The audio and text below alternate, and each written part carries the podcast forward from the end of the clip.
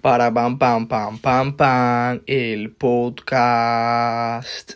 Bueno, para los que no me conocen, mi nombre es Camilo y este es mi podcast que se llama Lo que yo pienso, el cual creé recientemente y en el cual voy a estar hablando de un montón de cosas que probablemente te hayas preguntado alguna vez o hayas hablado con alguien o te interese o te interese y no lo hables por vergüenza. Total. Ayer tuve un sueño. Yo no iba a hablar de este tema porque creo que es demasiado denso para el primer episodio de cualquier podcast. Creo que está demasiado denso. Pero ayer tuve un sueño. Él estaba yo caminando por el sueño y bajó Dios y me miró los ojos y me dijo, Camilo, Camilo, eres el elegido tú has sido elegido por mí para darle esta información de valor a las personas. Y al ser portador de información divina, no tengo otra opción que contároslo. Entremos en materia ya. El DMT y las experiencias místicas. Probablemente me hayas escuchado de esto alguna vez, pero si no has escuchado o no estás empapado con el tema o directamente no sabes de lo que te estoy hablando, te aclaro. El DMT o dimetiltriptamina es un compuesto químico que, está, que lo biosintetizan algunas plantas, algunos animales, y creo que en el cerebro humano también se, se sintetiza, que está presente en bebidas psicodélicas como por ejemplo el ayahuasca. El ayahuasca es una bebida psicodélica que se prepara en Perú, en la zona del Amazonas, en rituales chamánicos para tener experiencias divinas o cercanas a, a, lo, a lo trascendental. Experiencias trascendentales, o por lo menos así es como lo llaman ellos. Y hay algo muy curioso acerca de la ayahuasca, independientemente de todos los testimonios de las personas que lo han probado. El ayahuasca se prepara con dos plantas.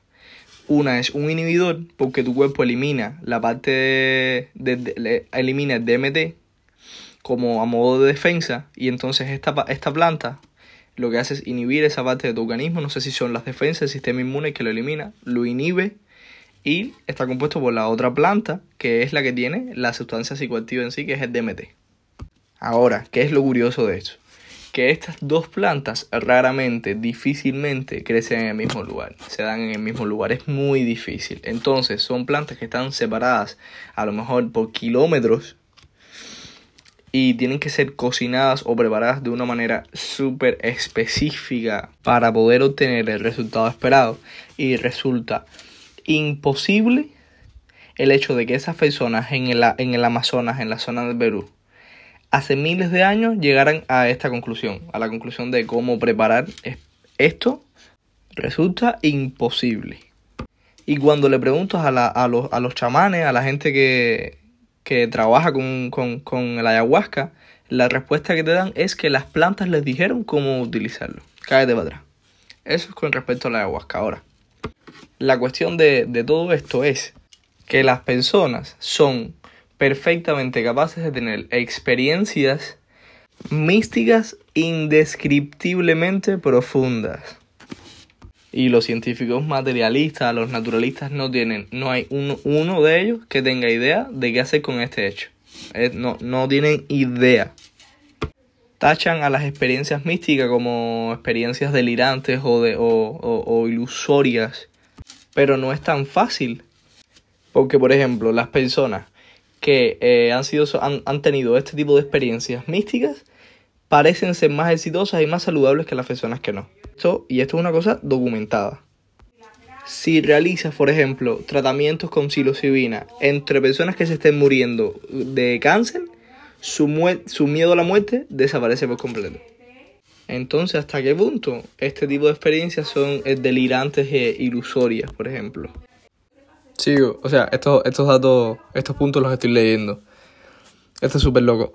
La tasa de éxito con una experiencia mística con psilocibina produce una tasa de, de, del 85%, de, o sea, cuando las personas son tratadas y tienen una experiencia mística con psilocibina para dejar de fumar, tienen un éxito del 85%. Estos tratamientos tienen un éxito del 85%. Esto es una locura total los tratamientos con, de, con MDMA, con éxtasis, producen una tasa de curación del 72% para trastornos intratables de estrés, de, estrés postraumático.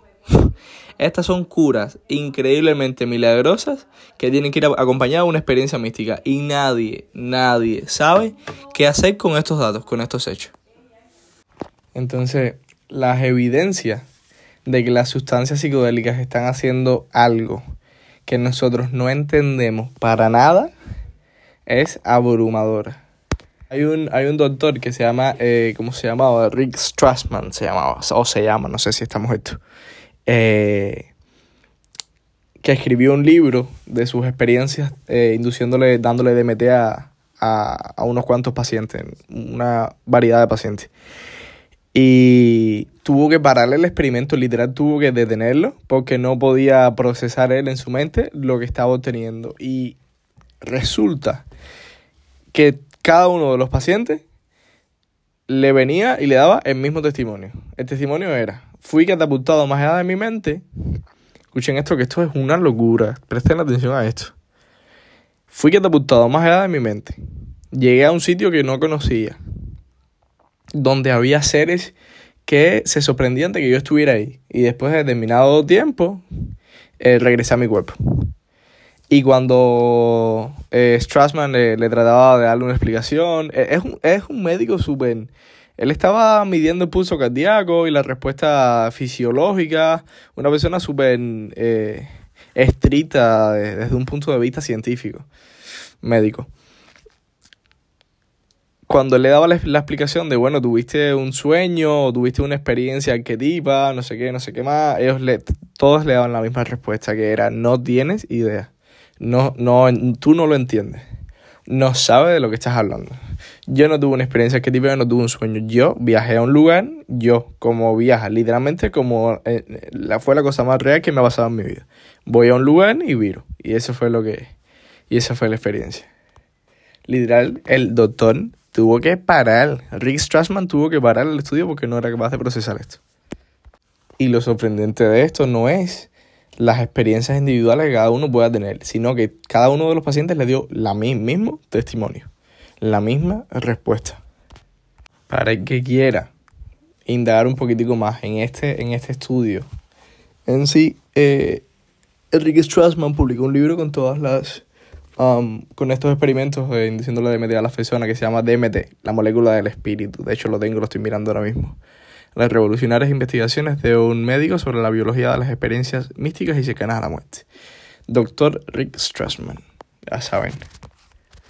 Ya creo que voy parando ya. Voy parando ya para tampoco hacerlo tan, tan denso.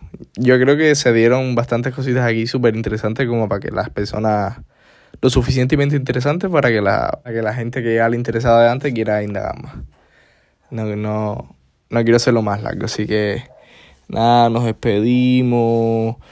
Bueno, que tengan buen día, tomen café, que eso es súper rico, súper bueno. Hasta luego, chao. Bye bye.